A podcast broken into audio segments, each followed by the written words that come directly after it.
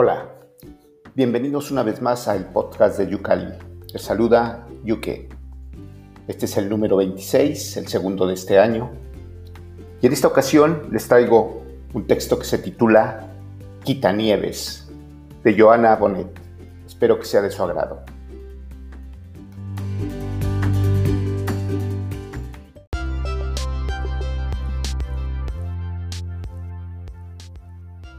Quería escribir sobre ese sexo sucio que inventaron los franceses cuando Versalles apestaba sudor y letrinas y Luis XIV mandó plantar naranjos en un patio para que la Sara bofeteara la sordidez de las bragas cortesanas, apreciadas por su hedor.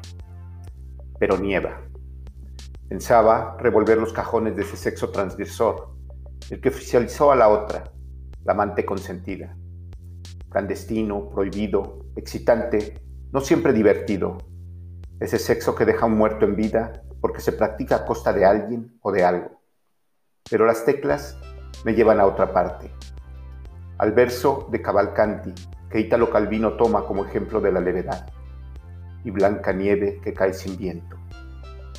La ciudad, doblemente confinada, ha amanecido barnizada de pureza.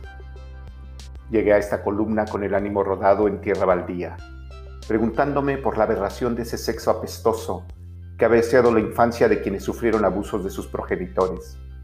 Y estos no siempre eran cualquiera, sino a veces miembros de la élite docta y respetada. Es el caso de Oliver Duhamel. Su hijastra, Camille Kuchner, acaba de publicar La familia grande, una historia de destrucción a partir de las violaciones que sufría su hermano gemelo por parte del director de la Fundación Nacional de Ciencias Políticas y supervisor de la cantera de cerebros de Science.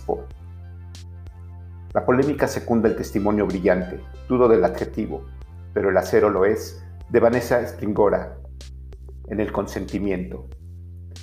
Y la prensa gala publica que 6,7 millones de franceses confiesan haber sido víctimas de incesto. Confesar. ¿Quién se atreve si antes no ha sido capaz de tirar un trineo en plena intemperie?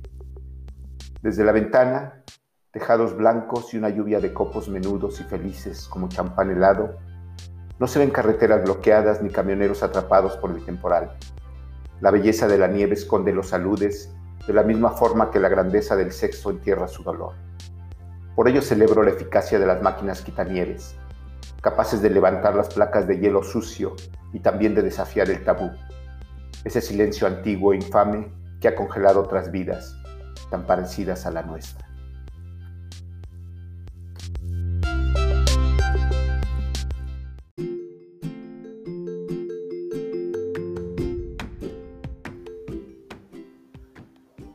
Esto fue Quitanieves de Joana Bonet, espero les haya gustado. Me despido, no sin antes invitarlos a que visiten yucalipaginaliteraria.com. Hasta la próxima.